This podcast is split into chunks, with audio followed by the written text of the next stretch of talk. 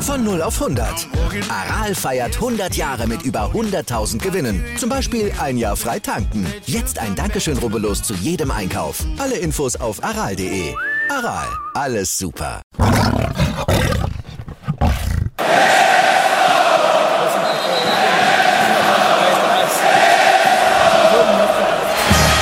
Radis Erben, der Löwen-Podcast. Bin ich, Radi bin ich König, alles andere stört mich wenig, was die anderen Leute sagen, ist mir gleich, gleich, gleich. Bin ich Radi, ja, ja, ja, bin ich König, ja, ja, ja, und das Spielfeld ist mein Königreich.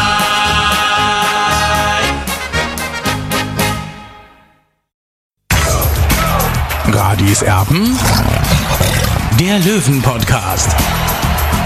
Der Spieltagsrückblick. Radiserben der Löwen Podcast an einem Tag, äh, wo es uns nicht besonders leicht fällt, sind wir für euch da. Der TSV 1860 verliert das sogenannte Finale auswärts in Ingolstadt mit 1 zu 3. Das war ein Spiel, ja, nichts für schwache Nerven, das früh leider Gottes in eine falsche Richtung gegangen ist und darüber wollen wir uns jetzt unterhalten. Logischerweise mit Olli, der im Audi Sportpark mit dabei war und mit André Haderlein, unser Wildcard-Gewinner, der auch wieder mit dabei ist, ähm, den wir eigentlich die letzten Wochen jetzt ja zur Benotung eingeladen haben, der Löwen. Heute wollen wir die Noten einfach mal sein lassen, weil ich glaube, das macht relativ wenig Sinn, nach diesem Fußballspiel da groß über Noten zu reden. Ähm, das, glaube ich, würde der Sache heute nicht gerecht werden. Also 60 München in Ingolstadt angetreten ähm, mit äh, zwei Veränderungen in der Startformation. Daniel Wein ist reingekommen und auch Dennis Erdmann für den gesperrten Semi-Belker hier. Und dann gab es eben unter der Leitung heute von Dennis Eitekin, vom FIFA-Schiedsrichter, ja, jede Menge Situationen, die wir jetzt einfach einschätzen wollen. Vorneweg äh, wollen wir noch sagen, wir haben gerade noch verfolgt, äh, was da an der Grünwalder Straße los war. Äh, 60 München ist fast gefeiert worden wie ein Aufsteiger von mehreren hundert Fans, die da an der Grünwalder Straße waren, die Mannschaft auf dem Dach des Löwenstübers. Ähm, unglaubliche Bilder, die wir da gesehen haben, weil Yvonne Mölders das Ganze nämlich gestreamt hat auf Instagram. Und da gab es auch so den ein oder anderen Tropfen eines Kaltgetränks äh, für die Mannschaft heute. Ähm, da musste auch äh, geäxt werden auf äh, Zurufen der Fans. Also denen geht es jetzt gerade nicht mehr ganz so gut, was sie da so ausgemacht haben. Ja, äh, man stellt sich äh, nur vor, was los gewesen wäre, wenn 60 aufgestiegen wäre, was dann da abgegangen wäre an der Grünwalder Straße. So, jetzt kümmern wir uns also ums Spiel. Olli, ähm, es ging eben schon mal los, dass 60 dann früh nach drei Minuten Glück hatte. Erst gab es die Situation an der Strafraumkante, da bekam Dennis Erdmann den Ball an die Hand. Das war für mich eine Situation, wo ich sagte, naja, ähm, das ist kein Elfmeter. Dann aber wenig später ähm, eine Ecke und dann hat er den Arm ausgefahren und da ging der Ball hin. Es kann noch sein, dass der Ball von der Brust noch abgetropft ist an den Arm, aber der war eben schon brutal ausgestreckt. Also da hätte sich 60 München nicht beschweren können, wenn es Elfmeter gegeben hätte. Oder wie hast du das gesehen?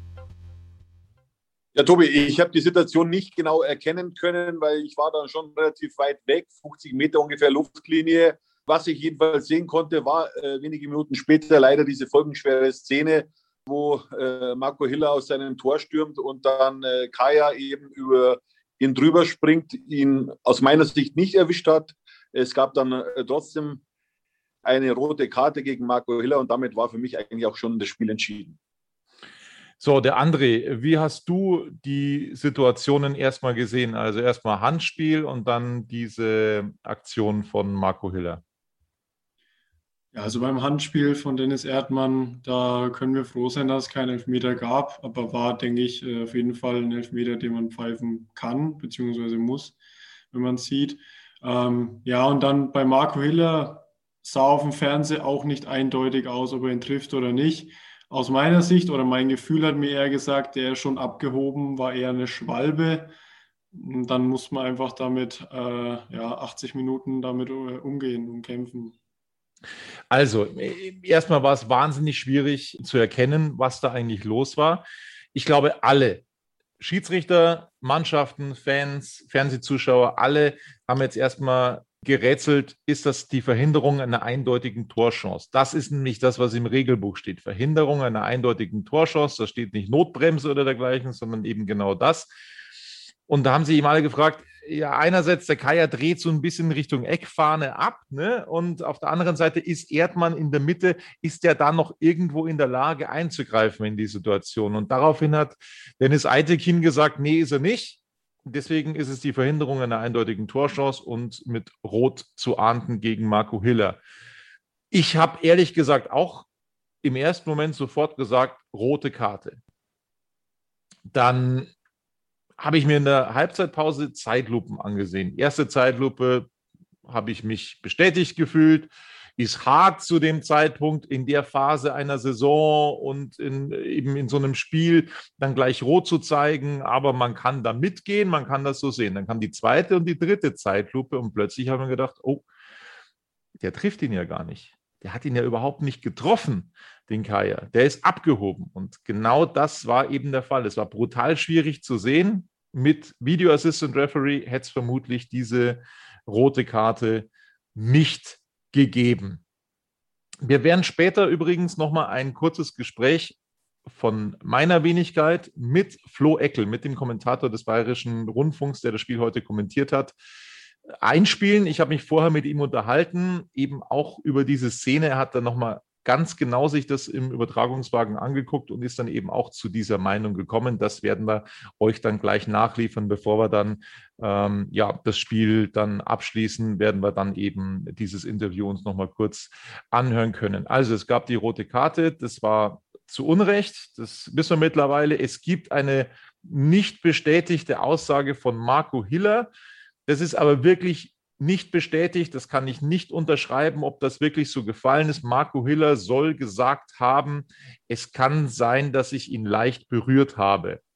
Das ist das, was wir von Marco Hiller gehört haben. Was wir in den Fernsehaufnahmen sehen, müssen wir ganz klar sagen, das ist nichts. Er hebt ab, er springt ab und lässt sich dann fallen, der Kaya. Und deswegen ist das im Leben keine rote Karte. So, dann war der Löwe also in Unterzahl, hat in Unterzahl tatsächlich dann auch noch eine Riesenchance von Stefan Lex, dem ich das so gegönnt hätte und dem es jeder gegönnt hätte, der zu 60 München hält, der scheiterte dann. Ähm, ja, und dann gab es das 1 zu 0. Tom Kretschmer wurde eingewechselt, nachdem äh, Wilsch dann ausgewechselt wurde. Tom Kretschmer mit einer Mega-Leistung aufs ganze Spiel gesehen. Ähm, wir wollen heute, wie gesagt, nicht von 1 bis 11 jetzt bewerten. Das haben wir eben heute äh, nicht vor, weil das dem Ganzen einfach nicht gerecht werden würde, wenn man in 10 Minuten dann oder nach 10 Minuten schon in Unterzahl spielt. Aber insgesamt, wie es der Kretschmer gemacht hat, boah, das war echt gut. Das hätte ich nie gedacht. Eine Riesenleistung auf der Torwartposition heute von Tom Kretschmer. Wie hat es dir gefallen, André? Ich ziehe meinen Hut vor Tom Kretschmer. Äh, es war seine ja, Time to Shine ähm, und er hat absolut abgeliefert aus meiner Sicht. Da war jeder Löwen-Fan zu Hause stolz. Er ist ja auch noch relativ jung. Und er hat uns gezeigt, dass wir auf jeden Fall einen zweiten Torwart haben, auf den wir uns immer verlassen können, wenn es brenzlig wird. Olli. Ja, es war seine Feuertaufe im Tor des TSV 1860. Man muss mal überlegen, äh, der Junge hat keine Regionalliga-Einsätze auf dem Buckel, geschweige denn äh, Drittligaminuten. Also ich war am Anfang echt skeptisch, muss ich sagen. Er hat auch zwar bei dem, bei dem 0 zu 1 aus meiner Sicht äh, war er ein bisschen verwundert, dass der Ball dann im, im, Tor einschlug, aber danach eine bärenstarke Leistung von Tom Gretschmer, vor allem auch mit dem Fuß. Ja? Also er hat da so, eine, so einen halben verkappten Libero gespielt und hat damit quasi diese, diese Dezimierung mehr oder weniger aufheben können. Also ich muss sagen, äh, der darf sicherlich wiederkommen und möglicherweise muss er sogar im ersten Saisonspiel äh, dann eben äh, oder sicher sicher dann wieder im Tor stehen, eben in der dritten Liga, weil ja Marco Hiller auf jeden Fall mit einem Spiel gesperrt wird und da bin ich gespannt drauf. Also er hat es super gemacht, eben jetzt gegen Ingolstadt und ich bin gespannt, was da auf uns zukommt. Außer der Deutsche Fußballbund sagt sich, das war eine klare Fehlentscheidung, auch wenn es eine Tatsachenentscheidung ist. Wir sprechen ihn frei. Also zumindest das, glaube ich, wäre eine Sache, die sich der Deutsche Fußballbund, ähm, der in den letzten Wochen und Monaten ähm, nicht wirklich mit äh, guten Entscheidungen glänzen konnte, das wäre so ja, ein Schritt in die richtige Richtung in Frankfurt. Nur mal so ein Hinweis von unserer Seite. Äh, Aber Tobi, das glaube ich natürlich nicht, dass das passieren äh, wird. Also äh, das Mindestmaß ist immer ein Spiel Sperre und, und äh, so war es zumindest in den letzten 30, 40 Jahren. Und ich glaube nicht, dass sich der DFB jetzt wegen 1860 München beziehungsweise wegen Marco Hiller jetzt ändern wird. Also äh, da wird es ein Spiel Sperre auf jeden Fall geben. Ich rechne eher mit zwei. Jetzt warten wir einfach mal ab, was passiert. Also klar ist, 60 muss sein erstes Saisonspiel in der dritten Liga äh, mit Tom Kretschmer bestreiten. Aber da mache ich mir überhaupt keine Sorgen. Also nochmal, es war eine überragende Leistung von Kretschmer, der sogar noch einen Elfmeter gehalten hat. Einmal wirklich äh, überragend pariert hat. Ähm, Ingolstadt hat dann äh, kurz darauf das Tor gemacht, das wurde aber wegen einem Foul dann nicht gegeben. Aber vorher die Parade, Wahnsinn. Eine ganz starke Leistung von Tom Kretschmer. Da muss uns überhaupt nicht bange sein, äh, wenn es eben bei Marco Hiller mal nicht funktioniert. Also das war wirklich so ein Mutmacher auch für mich heute, das zu sehen, wie sich Kretschmer da im Tor präsentiert hat. Es gab, wie gesagt, gute Chancen von Lex oder eine gute Möglichkeit Minimum von Stefan Lex. Und dann eben kurz vor der Pause vielleicht die entscheidende Szene dann insgesamt, als es ein Foul gegeben hat. Und da ist es schon ein bisschen anders. Da stand äh, Dennis Eitekin eigentlich ganz gut, hatte eine gute Sicht auf die Szene. Es wurde Philipp Steinhardt kurz vor dem Strafraum der Ingolstädter gefault. Für mich ein Foul an Steinhardt. Er hat es genau andersrum gesehen. Er hat den Vorteil für Ingolstadt gegeben. Äh, was ich persönlich überhaupt nicht nachvollziehen konnte. Und dann dieser Konter bescherte dann Ingolstadt das 2 zu 0 und dann war das Ding eigentlich spätestens damit durch. Wie habt ihr diese Situation erlebt? Ich war ungefähr 60, 70 Meter weg von dieser Situation, äh, Luftlinie. Und für mich war es ein klares Fall an Philipp Steinhardt. Das konnte man so eben aus dieser Entfernung sogar erkennen. Und ich habe heute nicht meine beste Brille dabei gehabt. Also ich konnte das ganz klar erkennen, dass es ein Foulspiel war. Und dann im Konter eben äh, dieses 2 zu 0. Das war die, die Entscheidung dann. Äh, da war der Deckel dann drauf. Und ja, äh, es ist sehr ärgerlich, dass so ein erfahrener Schiedsrichter eben, ich hatte mir eigentlich erhofft, äh, dass dieser Schiedsrichter uns nochmal so, so, so, so einen Antrieb gibt. Äh, ja, und, und, und, das Gegenteil war dann der Fall. Also ähm, es ist echt ärgerlich, muss ich sagen, dass, dass, so ein erfahrener Schiedsrichter dann wirklich solche kapitalen Fehler macht. Er hat es natürlich nicht absichtlich gemacht. Äh, das kann man ihm natürlich nicht vorwerfen, aber es ist sehr ärgerlich für 60 München, weil äh, ich glaube mal, wenn 60 äh, dieses Spiel mit elf Mann zu Ende gebracht hätte, dann wäre das Ergebnis sicherlich nicht so äh, zustande gekommen, wie es eben zustande gekommen ist, eben mit einer 1-3-Niederlage.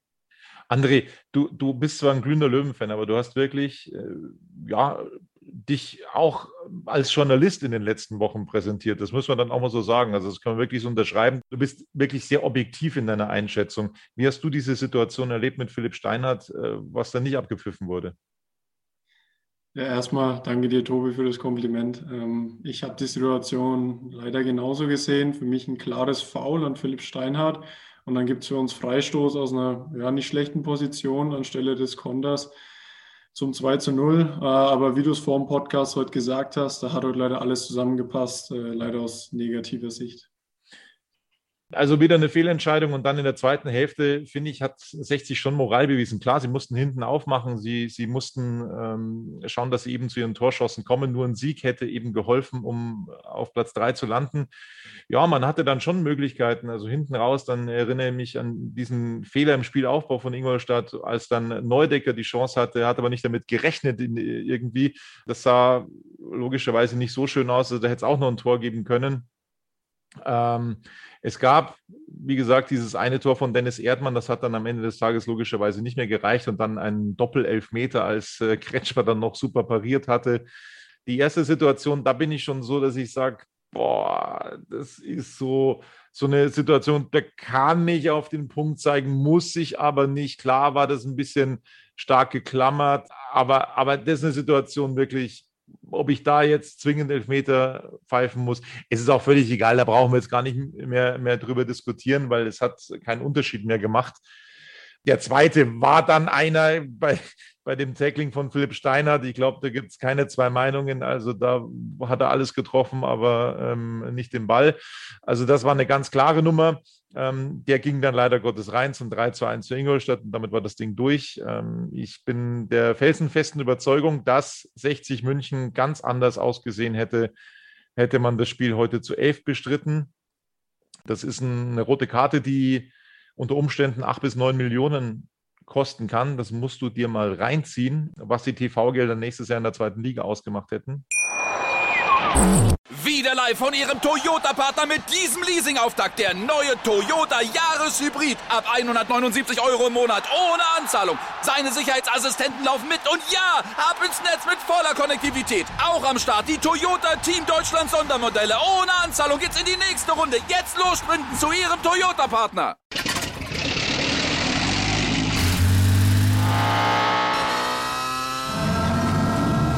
Von 0 auf 100. Aral feiert 100 Jahre mit über 100.000 Gewinnen. Zum Beispiel ein Jahr frei tanken. Jetzt ein Dankeschön, rubbellos zu jedem Einkauf. Alle Infos auf aral.de.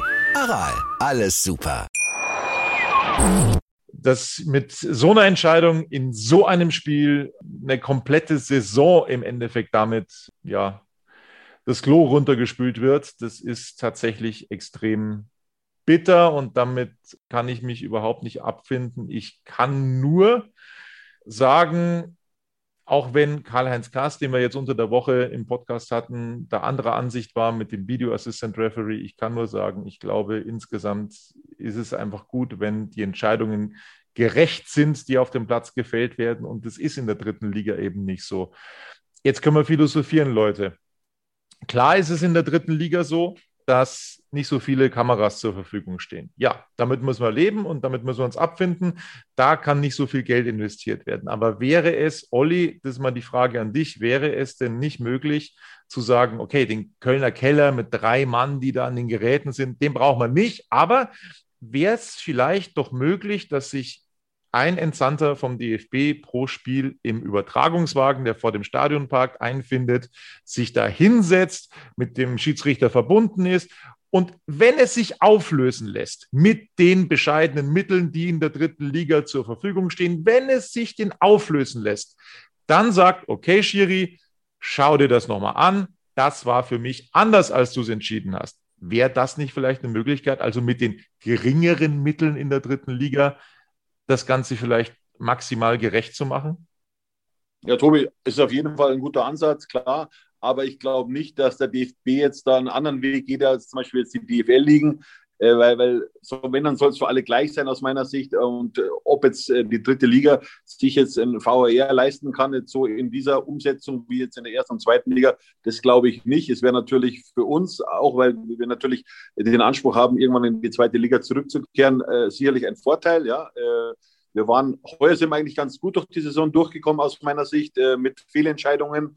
Äh, das war im letzten Jahr noch viel, viel anders. Ja, ich wäre auf jeden Fall ein Befürworter, dass in der dritten Liga eben solche kniffligen Situationen auch überprüft werden würden. Keine Frage, aber ob das Geld dazu da ist, bezweifle ich jetzt einfach mal. Ja, wie gesagt, ich habe es ja gesagt, mit diesen bescheidenen Mitteln, die in der dritten Liga zur Verfügung sind, weniger Kameras, kein Kölner Keller, aber dafür vielleicht noch irgendwie einen Assistenten im Übertragungswagen, der da einfach ähm, ja, einen Stuhl hingestellt bekommt und der dann über Mikrofon und Headset verbunden ist mit dem Schiedsrichter. Ich glaube, das würde sich kostentechnisch tatsächlich lohnen. Ich glaube nicht, dass das ein großartiger Kostenfaktor wäre, wenn man eben einen zusätzlichen Menschen da bezahlen müsste an einem Spieltag. Ich glaube, das wäre tatsächlich möglich, ohne diese teure Technik, die es in der zweiten und ersten Liga gibt. Das wäre nicht möglich, das wäre nicht äh, finanzierbar in der dritten Liga, aber ich glaube, man, man könnte da schon einen Kompromiss machen. Was meinst du, André? Also ich bin da relativ zwiegespalten. Ich muss ja hier auch aus Fansicht reden, wenn man im Stadion steht äh, und das Tor kommt, das Tor wird gegeben, dann kommt zwei Minuten später der Video Assisted Referee und nimmt das Tor zurück, ist es schon happig. Aber trotzdem auch irgendwo mein, mein persönlicher Gedanke ist, dass es einfach das faire Bild widerspiegelt, wie denn der Sport, wie, das, wie die Situation tatsächlich abliefen. Und das ist vielleicht ja auch das, was die Sportler wollen weil sie dann fair behandelt werden, so, so wie sie in der Situation reagiert haben. Deswegen, ich bin zwiegespalten. Trotzdem, dritte Liga als Profifußball wäre dann toll, wenn erste bis dritte Liga Video Assisted Referee hätten. Ja, der Tobi hat sich vorhin eben mit BR-Kommentator Florian Eckel unterhalten über diese rote Karte, über diese strittige rote Karte gegen Marco Hiller. Und das hat Florian Eckel gesagt. So, also wir sind sehr, sehr glücklich, dass wir den Kommentator oder einen der beiden Kommentatoren des heutigen Spiels bei uns haben. Das ist keine Selbstverständlichkeit. Florian Eckel vom Bayerischen Rundfunk ist bei uns. Flo, Servus. Hallo, Tobi, grüß dich. Ja, schön, dass ich da sein darf. Ja, Flo, es war, und da rede ich aus eigener Erfahrung, ein Spiel, das überhaupt nicht einfach war zu kommentieren und auch nicht einfach war zu pfeifen, was wir da heute im Audi Sportpark gesehen haben. Viele, viele, viele, ähm, ja, strittige Entscheidungen es gegeben hat und sicherlich die strittigste diese Szene, als Marco Hiller von Dennis Eitekin, vom ja, erfahrenen Schiedsrichter des Feldes verwiesen worden ist. Ich habe auch erst sofort gesagt, und das sage ich jetzt auch in aller Ausführlichkeit nochmal, ja, das ist rot. Ich glaube, es haben sich im ersten Moment alle Beteiligten, ob Kommentatoren, ob Fans, ob Schiedsrichter alle darauf konzentriert, ist das jetzt die Verhinderung einer eindeutigen Torschance, ja oder nein? Da ist noch der Erdmann reingekreuzt auf der rechten Seite, der Kaya, der hat so ein bisschen nach links abgedreht, also war das eine echte Torchance, das war so der springende Punkt. Und Dennis Eitekin hat sich gesagt, ja klar, das war eine eindeutige Torchance und deswegen musst du runter. Jetzt haben wir uns, und das ist dann zum ersten Mal bei mir so gewesen, ähm, Flo, in der Halbzeit die Szene nochmal angeschaut, erste Zeitlupe kam, haben wir gedacht, ja, ich fühle mich bestätigt, kannst du geben, ist hart in so einem Spiel, aber kannst du geben. Und dann kam die zweite und die dritte Zeitlupe. Und da sieht man plötzlich, dass eigentlich gar keine Berührung mehr da ist. Und du hast dir das dann am Schluss auch nochmal angeschaut. Zu welchen Erkenntnis bist du gekommen? Ja, ich sehe es im Endeffekt genauso wie du. Also unter dem Eindruck des Spiels auch im ersten Moment klar, checkst du, ist er letzter Mann, ist es eine rote Karte? Foul war für mich im ersten Moment komplett unstrittig, sah auch in der Realgeschwindigkeit einfach so aus, dass er ihn getroffen hätte. Zu spät dran war, Klassiker halt, Torwart kommt raus, trifft den Stürmer, bums, so, dann haben wir die Slomos nochmal eingespielt und ich muss auch gestehen, das ist natürlich, wenn du vor dir hast den Rasen, du kennst es selber, Tobi, als Kommentator, da ein Monitor, da ein Monitor, guckst du mal so mit einem Auge drauf. Vom zweiten Gefühl dachte ich auch, ja, okay, ist immer noch faul und dann habe ich es mir aber wirklich nach dem Spiel nochmal in Ruhe angeschaut und zwar wirklich mit, mit unserem Operator da im Ü-Wagen, der hat es vor, zurück, vor, zurück und du siehst dann wirklich, auch wenn man es anhält, dass er so 20, 25 Zentimeter vor Hillers Fuß abspringt und drüber segelt. Und Marco Hiller berührt ihn nicht. Und unter dem Eindruck muss ich ganz klar sagen, ja, Schwalbe und keine rote Karte. So, Marco Hiller ist dann noch auf den Schiedsrichter los rumgefuchtelt. Nein, nein, das war keine Berührung, das war nichts. Es soll jetzt, das ist jetzt nicht verbrieft, das ist jetzt nur das, was ich wirklich über Hören, Sagen so mitbekommen habe. Die Aussage von Marco Hiller geben, es kann sein, dass ich ihn eventuell leicht berührt habe. Ja, steckst nicht drin, ne? aber normalerweise, jetzt, jetzt gehen wir mal davon aus, das Ganze passiert in der zweiten Fußball-Bundesliga und der VAR schaut sich das Ganze an. Was macht er? Ja, im Endeffekt checken die natürlich sofort, gibt es einen Kontakt, und im zweiten Schritt dann das, was wir natürlich auch gemacht haben, ist er letzter Mann oder hätte da noch einer eingreifen können? Und man muss ganz klar sagen, jetzt haben wir nicht die Kameraperspektiven, aber man muss trotzdem sagen, wenn du das Bild in der einen nahen Einstellung vor und zurück fährst und auch mal anhältst, dann siehst du es, dass er ihn nicht getroffen hat. Also weiß jetzt auch nicht, ob das so der Reflex war vom Hiller, äh, weil es ist noch nicht mal so, wie wir es gesehen haben, noch nicht mal so, dass es knapp war. Dass er gibt es ja oft, dass der Stürmer dann dem Torwart auf den Fuß steigt oder einfädelt und sich dann den, ja, das Foul zieht. Aber unserer Bewertung nach gab es keinen Kontakt. Also es hätte es keine rote Karte geben dürfen. Es ist einfach nur super und klar, krass. Hätte, hätte, wenn, hätte, wenn und aber. Du weißt nicht, 11 gegen 11, wie wäre es ausgegangen, weil was wir jetzt natürlich auch so außen vor gelassen haben, die zwei vermeintlichen Handelfmeter, die es davor hätte geben können für Ingolstadt, die es auch nicht gab. Also ein VAR hätte, glaube ich, das Spiel heute ganz anders aussehen lassen und wir wüssten am Ende jetzt auch nicht, sind wir schlauer, hätten es die Löwen dann gepackt oder nicht. Ich habe in der Halbzeit mal per WhatsApp, das können wir mal aus dem Nähkästchen plaudern, geschrieben, mit mhm. VAR ähm, habe ich geschrieben, bei Wiederbeginn wird die erste Halbzeit jetzt noch laufen. Ähm, Wahrscheinlich. Das, äh, da hätte es viel zu tun gegeben, auf alle Fälle. Ähm, ja, es ist ein, eine rote Karte gewesen, die womöglich in der nächsten Saison über acht Millionen, neun Millionen plus oder nicht äh, plus entscheidet. Das ist schon krass. Glaubst du, dass das entscheidend war, diese Situation heute für den Ausgang? Also ich muss ganz ehrlich sagen, die Löwen sind super ins Spiel gekommen, haben am Anfang ja durch Lex auch mal eine Chance gehabt, als Biancardi da rechts durch ist. Und dann waren die zwei Situationen, wo es schon Handelfmeter für Ingolstadt hätte geben können. Und dann kam es erst zu dieser Geschichte. Also es ist jetzt wirklich total hypothetisch. Aber ich habe mich danach auch mit einem Kollegen von der Zeitung unterhalten. Wir haben beide gesagt, wir hätten das Spiel gerne länger 11 gegen 11 gesehen, weil dann sind wir uns nicht sicher, wie das Spiel heute ausgegangen wäre. Klar, das ist alles total hypothetisch. Ingolstadt war von Anfang an wirklich brutal fokussiert, immer diese langen Bälle über die Kette drüber. Die haben die Löwen einfach nicht gut verteidigt. Da waren ja noch zwei, drei so Situationen, wo es brenzlig geworden wäre. Deswegen weißt du am Ende nicht, hätte es gereicht, hätte es nicht gereicht. Aber so war natürlich ja, das Ding dann schon mal ziemlich im Boden gefallen. Also wollen wir nochmal über die anderen strittigen Situationen äh, sprechen. Es gab Erdmann Hand Nummer eins, als er an der Strafraumkante den Ball an die Hand bekommen hat. Das war für mich persönlich nichts. Dann gab es Hand Nummer zwei, wo ich im ersten Moment auch gesagt habe, klarer Handelfmeter für den FC Ingolstadt, als er an der Torauslinie den Arm mhm. ausgefahren hatte. Da war es allerdings auch so, und äh, das haben wir jetzt auch schon öfter erlebt. Ich glaube, wenn man sich das nochmal ganz genau anschaut, dass der Ball erst von der Brust abtropft und dann an die Hand geht von Erdmann. Dann wiederum hätte man sagen können, kannst du eigentlich wiederum nicht geben. Also das ist tatsächlich verdammt schwierig und das war für Eitekin ein super schweres Spiel. Was noch spielentscheidend unter Umständen war, Flo, die Situation vorm 2 zu 0, als Steinhardt aus meiner Sicht gefault wurde, kurz vorm Ingolstädter Strafraum. Das Foul gab es nicht. Es gab den Konter von Ingolstadt und die haben dann das 2-0 gemacht. Wie hast du die Szene gesehen?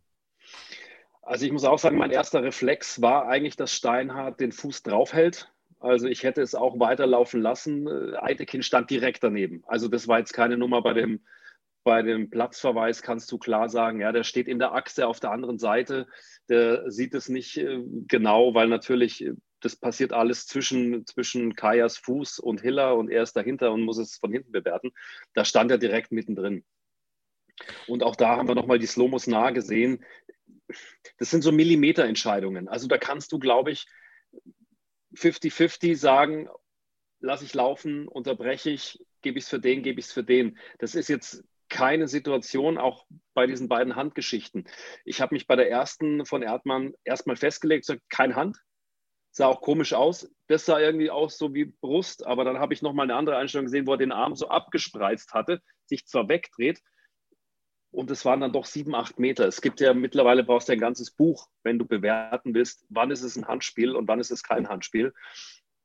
Verbreiterung der Körperfläche ist natürlich ganz entscheidend, die eine gewisse Absicht ja auch unterstellt von DFB-Seiten, ob er die Regel gut findet oder nicht, steht erstmal so drin.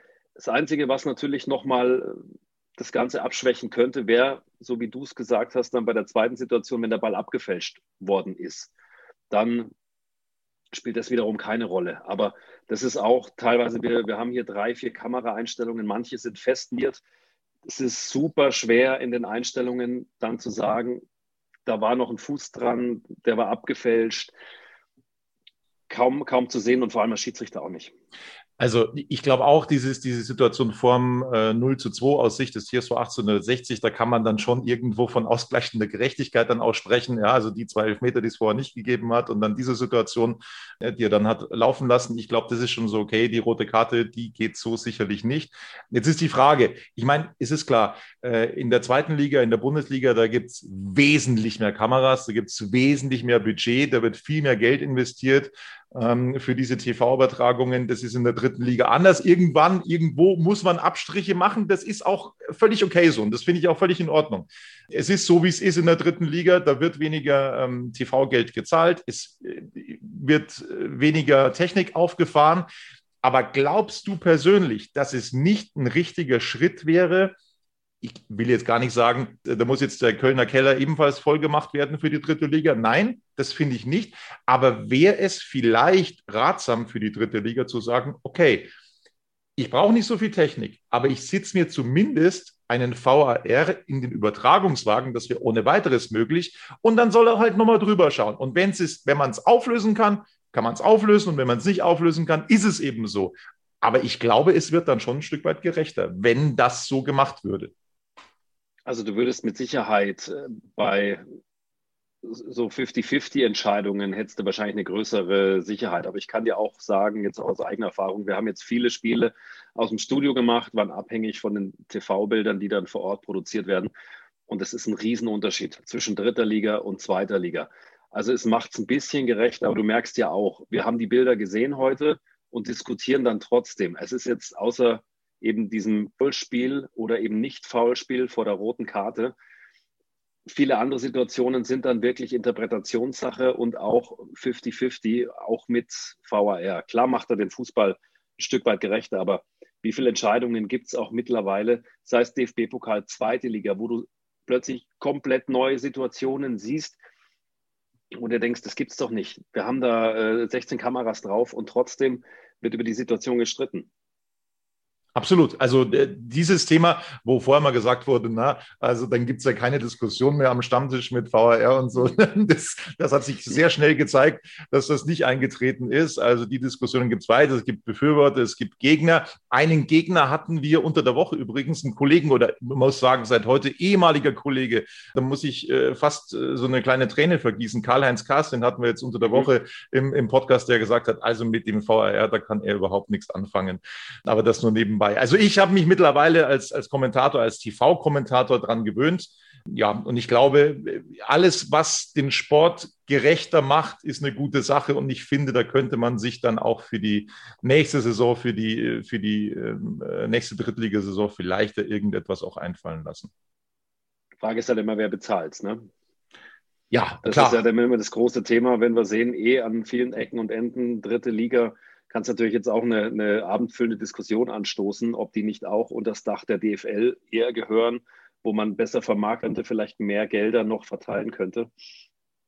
Aber unterm Strich glaube ich, wenn du siehst, was teilweise die Clubs für kleine Etats haben, wie 60 da jetzt wirklich mit einem sehr kleinen Etat eine tolle Mannschaft aufgebaut hat, sich super durchgekämpft hat, unter Haching sogar an die Börse gegangen ist, rumgeknapst hat, keine Kohle mehr hatte, wenn du dann anfängst, sagst, so, wir nehmen nochmal eine Million oder zwei Millionen, stecken die in die VAR-Technik rein und die fehlt den Clubs. Ja, es ist, ist schwierig. Ich bin bei dir. Video Assistant oh. Referee würde helfen. Also äh, es ist wirklich müßig, darüber zu diskutieren, klar. Das ist ähm, immer auch natürlich auch von der Kohle abhängig, da braucht man nicht drüber reden. Ja, es ist bitter gelaufen für den TSV 1860. Äh, dennoch bin ich sehr, sehr froh, dass du da ähm, so spontan Zeit hattest, um eben über diese Szene nochmal zu reden, Flo. Ich hoffe, wir werden es in den nächsten äh, Wochen und Monaten irgendwann in der Vorbereitung jetzt dann nochmal schaffen damit man auch mal so einen kleinen Ausblick dann macht auf die neue Saison, wie du den äh, TSV 1860 siehst, dann auch mal in einer bisschen lockere Atmosphäre, dann äh, geht es nicht so ernst zu, wie, wie jetzt eben durch dieses Spiel beim FC Ingolstadt. Flo, ich sage vielen, vielen Dank, dass du so spontan Zeit hattest. Dankeschön. Sehr gerne. Danke.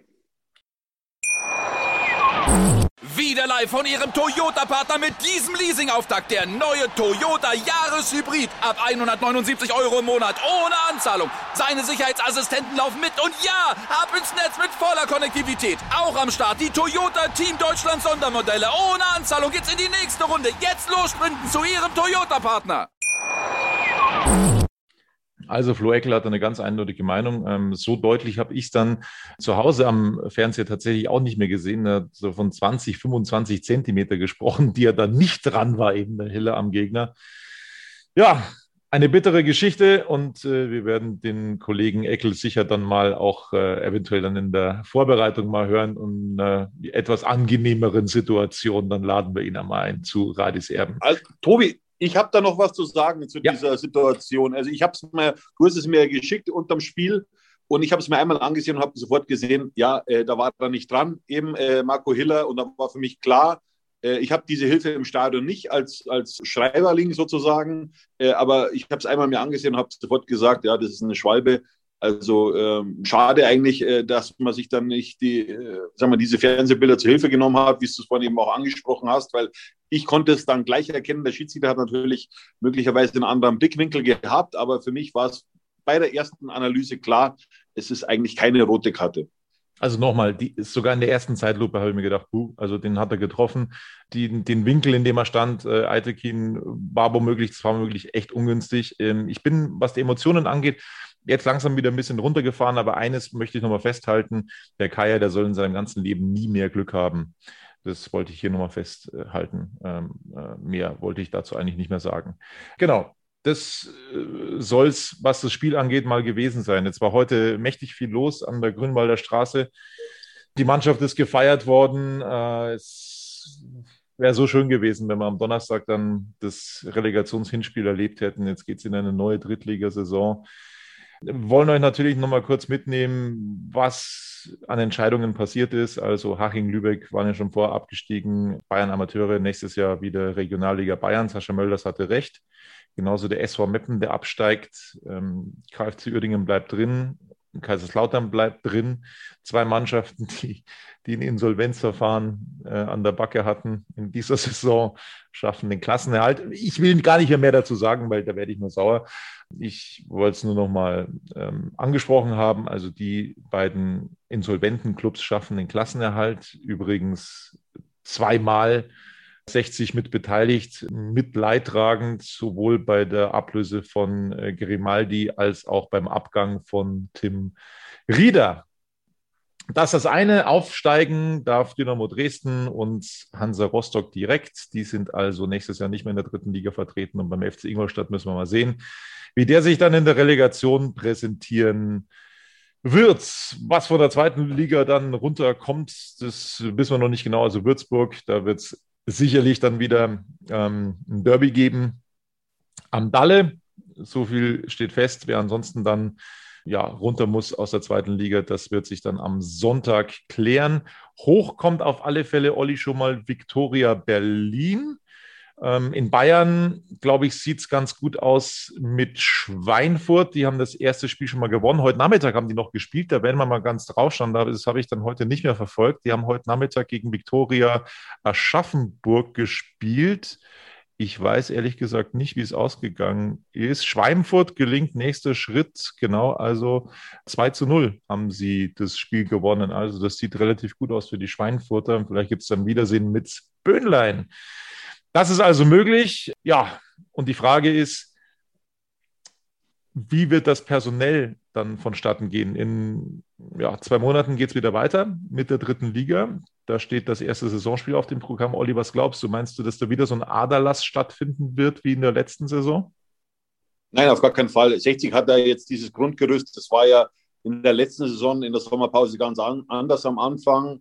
Also 60 hat jetzt 12, 13 Spieler, auf die man absolut setzen kann, aber die Personalpolitik muss anders laufen als im vergangenen Sommer. Es muss vor allem was in der Breite passieren. Und äh, was mich auch überrascht hat, Michael Kölner hat heute schon äh, diesen Abgang von Dennis Erdmann nachgetrauert. Und dann habe ich ihn gefragt, äh, warum er denn dann geht, wenn er ihn eigentlich so, so toll findet. Und äh, so eine richtige Antwort äh, hatte er auch nicht drauf. Ich weiß nicht, was da wirklich im Hintergrund passiert ist. Klar ist, Dennis Erdmann wird den Verein verlassen. Ihn zieht es ja ins Ausland oder er würde gerne im Ausland spielen. Da warten wir mal einfach ab. Ich glaube, dass man schon eine Lösung gefunden hätte. Aber wer jetzt dann letztlich dahinter steckt, dass Dennis Erdmann den Verein verlassen muss, das weiß ich leider nicht. Und natürlich, was man auch nicht vergessen will, ich habe ihn auch angesprochen, also Michael Kölner, was denn mit Quirin Moll ist und mehr oder weniger hat er gesagt, ja, da wird man schon eine Lösung finden. Das hoffe ich natürlich auch, weil Quirin Moll äh, war für mich vor seiner Verletzung einer der Topspieler bei 60 neben Sascha Mölders und ich hoffe, dass sich der Verein da bald einigen wird. Ich gehe auch davon aus, dass äh, Staude einen neuen Vertrag kriegt bei 60 München, also dass sein Vertrag verlängert wird. Und dann braucht 60 aber trotzdem noch drei, vier, fünf Spieler, um einfach in die Breite auch agieren zu können. Und dann hätte man, wenn man einen breiteren Kader gehabt hätte, in dieser Saison glaube ich nicht, äh, dass wir am Ende auf Platz 4 gelandet werden. Ja, das haben wir ja schon einige Male thematisiert, Olli. Also da bin ich ganz bei dir. Ähm, man hätte vielleicht im Winter so ein bisschen was noch riskieren sollen. Und dann wäre da eventuell was drin gewesen oder mehr drin gewesen für den TSV 1860. Man startet auf alle Fälle im DFB-Pokal als Vierter, so viel ist klar. André, die Frage, die sich immer Löwenfans stellen, wenn denn eine Saison vorbei ist, Wer muss denn wieder verkauft werden oder wer könnte da auf dem Absprung sein beim TSV 1860? Da gibt es logischerweise immer dann äh, interessante Namen, die man eventuell zu Geld machen könnte. Marco Hiller, ist ein Kandidat logischerweise. Ein Neudecker, der eine riesen Rückrunde gespielt hat beim TSV 1860. Ein Semi Belker hier, äh, wie sie alle heißen. Ein Dennis Dressel. Hast du da Angst, dass da eventuell wieder ein Zweitligist oder ein Bundesligist kommen könnte, der sich da bedient bei den Löwen? Tatsächlich habe ich, mich, habe ich mir darüber noch keine Gedanken gemacht, aber das, äh, was mein Gefühl jetzt sagt, eher nicht aktuell. Ähm, ich habe den Eindruck, dass es aktuell äh, professioneller läuft als in den vergangenen Jahren, was Sportdirektor betrifft, Trainer. Das macht schon ein gutes Bild nach außen. Und äh, vielleicht klappt es dann auch vereinspolitisch äh, die nächsten Jahre besser und dass man solche Abgänge wie in den letzten Jahren dann vermeiden kann. Es gab heute ein Motivationsvideo von Hassan Ismaik in arabischer Sprache, das dann übersetzt wurde auf seinen Kanälen. Es war auch sein Bruder Yahya Ismaik heute im Stadion. Äh, man hatte wirklich eine Einheit, ja, jetzt nicht falsch verstehen, suggeriert. Also man, man hat dann eine Einheit präsentiert, ähm, hat auch noch ein Foto gemacht mit Vereinsverantwortlichen und so weiter und so fort. Glaubst du, Olli, dass man den Etat, und das ist eben dann zwingend erforderlich, wenn man noch weiter vorne spielen möchte, dass es möglich ist, diesen Etat für die nächste Saison zu erhöhen? Ja, ich hoffe es, ja. Äh, der Etat liegt auch in der nächsten Saison bei 5 äh, Millionen Euro. Und wenn man dieses Signal auch der Fans richtig deutet, beziehungsweise auch sieht, was, was dieser Verein für eine Kraft hat, glaube ich auch, äh, dass, dass man mit den Fans, also im Verbund mit den Fans, noch einiges bewerkstelligen kann. Und ich glaube auch, dass der eine oder andere Sponsor vielleicht über die 60er auch nachdenkt aus München, ja, auch vielleicht mal ein bisschen Geld da reinzuschmeißen bei 60, weil äh, 60 hat sie wirklich in den letzten zwölf Monaten äh, top präsentiert, das muss man einfach sagen. Ja, äh, natürlich ist es am Ende nur der undankbare vierte Platz geworden, also Blech nur, ja, aber, aber trotzdem, äh, die Mannschaft hat sich in die Herzen der Fans gespielt, ja.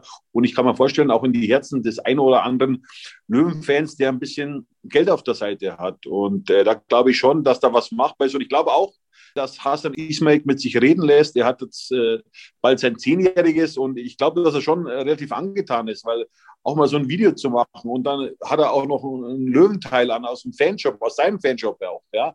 Ähm, das zeigt mir schon, ja, er versteht 60 immer mehr und ja, und, und auch die, die Botschaften sind gut von ihm. Und äh, ich glaube, wenn er eben jetzt hätte herfliegen können, dann wäre er auch dabei gewesen. Ich glaube, die Konstellation, weil sein Bruder ja heute im Stadion war, ist ein bisschen anders.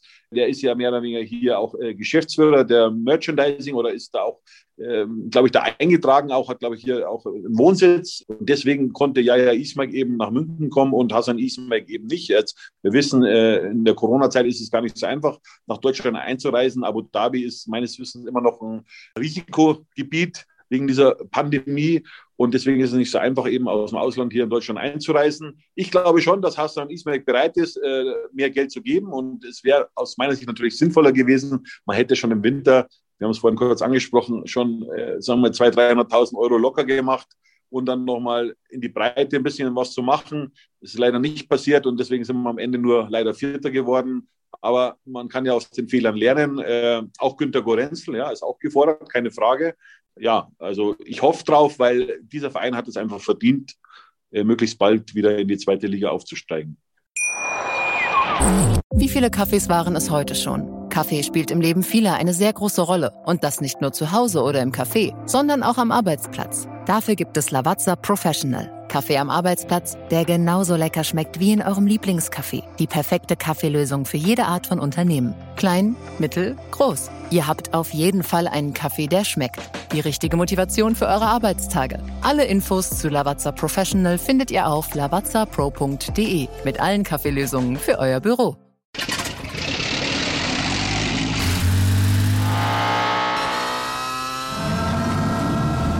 Von 0 auf 100.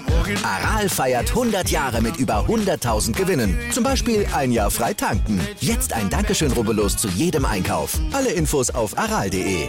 Aral, alles super. Man hat ja diese Szenarien immer durchgespielt. Ne? Was braucht es jetzt, äh, um an diesem letzten Spieltag dann eben auf einen der ersten drei Plätze zu stehen und so weiter und so fort. Und mit dieser ganzen Rechnerei habe ich ehrlich gesagt völlig vernachlässigt, mal zu schauen, wie das in der letzten Saison so war. Und mir ist das heute wirklich wie Schuppen vor die Augen gefallen, als ich mir die Abschlusstabelle des letzten Jahres angeguckt habe. Das sollten sich auch mal andere Löwenfans irgendwie mal antun, auch wenn es jetzt wirklich schmerzt. Aber man muss dann so deutlich sagen, wir sind richtig stolz auf diese Mannschaft des TSV 1860, denn mit dieser Punktanzahl, die 60 München in dieser Saison erreicht hat, wäre man in der letzten Saison Meister geworden in der dritten Liga. Das muss man sich mal vorstellen. In der Saison waren die Spitzenteams einfach insgesamt stärker.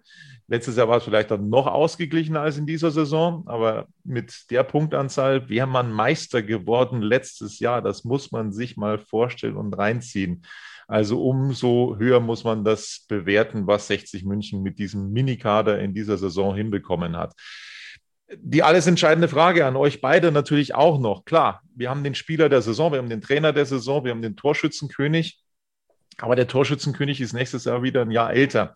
Und man hat das ist auch überhaupt nicht böse gemeint und nicht despektierlich gemeint, aber man hat Sascha Mölders eben schon das ein oder andere Mal angesehen, dass er körperlich, ja, wirklich am, am, am Rande dessen ist, äh, dass, dass, er, dass, er, dass, er, dass er da überhaupt noch mitmachen kann, ähm, teilweise. Es war ihm teilweise anzumerken, dass es zu viel wird. Die Frage ist, wie moderierst du das jetzt? Weil ich glaube schon, dass das dieses Jahr jetzt gezeigt hat, dass man schon einen Spieler braucht, der eben für Sascha Mölders in die Bresche springen kann. Dass das Sascha Mölders selbst gar nicht so recht ist, muss man, muss man dann auch, glaube ich, dazu sagen. Also ich glaube, dass er schon immer äh, für sich den Anspruch auch hatte, zu sagen, ich will jedes Spiel spielen, 38 Mal in dieser Saison, ich will 38 Mal 90 Minuten durchspielen, aber du musst ihm schon auch irgendwo klar machen, dass das mit zunehmendem Alter halt schwierig wird, Olli. Wie macht man das? Ja, also ich bin ja ein Fan von Sascha Mölders. Wie der sich jetzt, seit er eigentlich seit diesem Zwangsabstieg für 60 aufgeopfert hat, da kann man nur alle Hüte ziehen. Aber man hat auch gesehen, dass er in den letzten Wochen aus meiner Sicht, auch er war angeschlagen, er ist angeschlagen, schon einen, einen Substanzverlust gehabt hatte. Und, und, und das war ihm ganz deutlich anzumerken. Das wird er zwar nicht zugeben, aber ich, ich kenne, glaube ich, äh, Sascha Möller jetzt ganz gut mittlerweile und auch wie er sich bewegt und, und, er ist einfach nicht mehr an diese, an diese Explosivität hingekommen, ja, an seine körperliche Explosivität. Wenn er einen Ball zugespielt bekommt, nimmt er mit der Brust hervorragend an, keine Frage, ja, aber äh, es hat schon der ein oder andere Meter dann mal gefehlt, um eben dann den Ball auch über die, über die Linie zu schlagen. Und heute hast du es auch gemerkt, äh, dass er, dass er nicht mehr diese Kraft hat. Ja? Und das ist völlig normal, das ist kein Vorwurf. Er ist 36 Jahre alt, hat sich brutal aufgeopfert, um bei 60 Minuten zu spielen. Das ist ja vor allem auch was für den Kopf. Ja? Das geht voll in den Kopf rein. Also du befasst dich tagtäglich mit diesem Verein, mit diesem verrückten Verein. Ja? Äh, du lebst diesen Verein und das kostet brutal viel Kraft. Das hat uns ja auch mal Daniel Pirovka erzählt oder auch Michael Kölner, ja, der ja letztes Jahr nach der Saison auch ins Kloster gegangen ist, einfach mal, um, um mal, mal runterzukommen. Ja, und dieser Verein kostet so viel Kraft, ja, und, und auch Sascha Mölders, ja, und, und er wird nicht jünger. Und äh, ja, das ist jetzt eben, leider ist es was, wie es ich leider prophezeit hatte, ja, dass dieser dünne Kader sich am Ende dann doch negativ auf uns auswirken wird. Einerseits ist es natürlich ein Vorteil, wenn man eine enge Gruppe hat, aber andererseits kannst du halt nicht mehr wechseln. Und das hast du auch heute gesehen, wie auch zuletzt im Derby gegen die Bayern. Da konnte Michael Kölner nur einmal wechseln, ja. Und heute war es auch nicht viel besser, ja. Ähm, die, diese Auswechslungen jetzt konnte ich heute auch nicht unbedingt jetzt nachvollziehen, ähm, weil mir hat was in der Offensive gefehlt. Und da konnte Michael Kölner nicht reagieren. André, was muss sich beim TSV 1860 ändern, damit es nächstes Jahr nicht Blech gibt? Also aus meiner Sicht ähm, haben wir jetzt tatsächlich oder hat Michael Kölner da eine Truppe geformt, äh, auf die sich aufbauen lässt. Also ich glaube nicht, dass es jetzt in der Offseason, also in der, in der Vorbereitung für, auch für die neue Saison, dass es da einen Leistungsabfall geben wird. Im Gegenteil, also wie sich gerade auch junge Spieler entwickelt haben, phänomenal dieses Jahr. Und das Zentrum Sascha Mölders finde ich eigentlich ganz gut. Ich glaube auch, dass der auf junge Spieler eingeht und junge Spieler fördern will und besser machen will als Mitspieler. Und deswegen, ich denke, wenn du hier und da einzelne Verstärkungen vielleicht noch hinbekommst im Sommer, dann wäre das, dann wäre das natürlich top, wie Olli gesagt, auch für die Breite des Kaders. Aber ich bin begeistert von Michael Kölner und ich glaube, dass der aus Talenten äh, nochmal noch mal mehr über die nächsten Jahre rausholen kann wir müssen schon was tun, damit wir ein bisschen Jugend auch reinbekommen, vor allem auch junge Spieler, die, die auch äh, richtig performen können. Natürlich haben wir so einen Spieler wie Niki Lang, der, der immer spielen kann. Ja, das hat er letztes Jahr in der Vorbereitung bewiesen. Und dann haben, was haben wir noch für junge Spieler, die jetzt, äh, Dennis Dressel, ja, da bin ich gespannt, wo der Weg hingehen wird, weil ich, was ich weiß, äh, äh, erkundigt sich schon der ein oder andere Zweitligist um ihn, äh, ob er dann seinen Vertrag jetzt verlängern wird. Das ist ja die Absicht der Löwen, mit ihm nochmal zu verlängern. Bin ich gespannt, was da passieren wird. Äh, in dieser Saison könnte man das letzte Mal oder in dieser Sommerpause könnte man das letzte Mal äh, Geld mit ihm generieren wenn er nicht seinen Vertrag verlängert. Also ich bin gespannt, was da passiert. Ja, lassen wir uns einfach überraschen in den nächsten Wochen. So, das war's dann von Radis Erben in der Saison 2020, 2021, die wir gerne mit einem freudigen Ereignis beendet hätten. Das war uns leider nicht möglich. Wir werden jetzt einmal so ein bisschen, so ein bisschen Pause machen mit unserem Podcast. Wir wollen es aber nicht versäumen, uns bei André Haderlein zu bedanken. Das war wirklich sehr erfrischend, wie du dich da in den letzten Wochen immer wieder ähm, bei uns in Szene setzen konntest mit deinen Bewertungen, mit deinen Analysen. Das hat wirklich Spaß gemacht und wir werden das in der nächsten Saison versuchen, auch das ein oder andere Mal logischerweise dann auch wieder zu machen.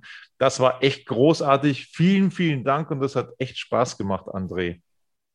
Ja, Tobi und Olli, ich möchte mich auch bei euch bedanken. Es war mir wirklich eine Ehre, und war eine ganz spontane Idee und bin mega happy damit. Für mich ist 60 einfach, das weiß meine Familie, meine Freundeskreis, absolute Herzensangelegenheit. Auch heute ein oder andere Träne verdrückt, wie der ein oder andere Spieler.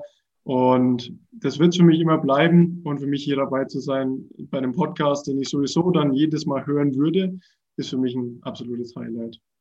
Ich möchte mich natürlich auch bei André bedanken. War eine super Sache. Du hast wirklich das sehr analytisch immer rübergebracht und vor allem will ich mich aber bei diesen Fans von 60 München äh, bedanken, weil was da in dieser Saison los war mit dieser Unterstützung, auch jetzt wieder mit den Dauerkarten, also sensationell und, und äh, so stelle ich mir 60 München vor, wo es nicht immer diese Hasstiraden gibt, ja, nach diesem Zwangsabschied, das war unmöglich, ja, und, und man kennt mal meine Meinung, ich habe da einfach meine klare Linie, äh, für mich geht es immer nur um den sportlichen Erfolg, das war schon immer so, geht seit über 30 Jahren so, seit ich Reporter bin. Und, und das ist mein großer Wunsch, dass, dass sich die 60-Familie wieder zusammensetzt, setzt und eben nach vorne blickt und dann gemeinsam wieder in den großen Fußball eintaucht. Das ist mein großer Wunsch. Ja, meine auch. Löwenfans zusammenhalten, das ist ganz wichtig. Das ist ganz wichtig. Ich, ich glaube, ähm, bei aller Kritik, was immer die verschiedenen Lager angeht, es geht allen um den Erfolg, um die äh, sportliche Leistung im TSO 1860, die war großartig in dieser Saison. Äh, letztes Jahr hätte diese Punktanzahl nochmal zur Meisterschaft gereicht ja, unvorstellbar. Ähm, und nächstes Jahr wird es dann nochmal besser. Ich hoffe, dass dann auch die Breite im Kader vielleicht dann eben da ist, dass es die ein oder andere Neuverpflichtung geben wird bei den Löwen. Und wenn es was Neues gibt, werden wir uns logischerweise melden. Wie gesagt, jetzt wird es bei uns äh, ein bisschen ruhiger mal, weil wir ein hohes Tempo auch gegangen sind. Also da nehmen wir uns nicht aus. Die Mannschaft, die hat brutal viel investiert. Wir haben auch äh, versucht, da äh, Schritt zu halten und äh, mit Gas zu geben. Jetzt wird es mit Radis Erben erstmal wieder ein bisschen ruhiger, aber in zwei Monaten geht es eben schon wieder weiter mit der neuen Saison. Es wird logischerweise Interviews geben, ähm, jetzt in der Sommerpause mit äh, verschiedensten Personen ähm, rund um den TSV 1860. Und natürlich, sobald es Neuigkeiten gibt, sind wir auch wieder für euch da. Das war eine unglaublich packende Saison. Es hat Spaß gemacht mit den Löwen. Tja, und dann hoffen wir auf ein noch besseres 2021, 2022. Bis dann. Abonniert uns weiterhin fleißig mit Radis Erben und wir sind bald wieder für euch da. Servus. Servus, ciao. ciao. Wieder live von Ihrem Toyota-Partner mit diesem Leasing-Auftakt. Der neue Toyota Jahreshybrid. Ab 179 Euro im Monat. Ohne Anzahlung. Seine Sicherheitsassistenten laufen mit. Und ja, ab ins Netz mit voller Konnektivität. Auch am Start die Toyota Team Deutschland Sondermodelle. Ohne Anzahlung geht's in die nächste Runde. Jetzt los sprinten zu Ihrem Toyota-Partner.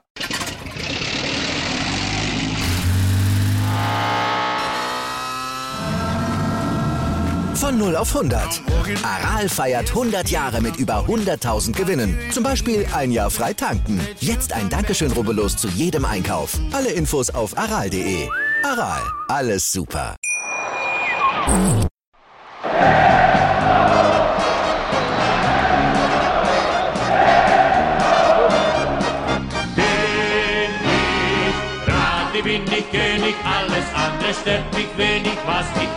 Leute sagen, ist mir gleich, gleich, gleich. Bin ich gerade, ja, ja, ja, bin ich König, ja, ja, ja, und das Spielfeld ist mein Königreich.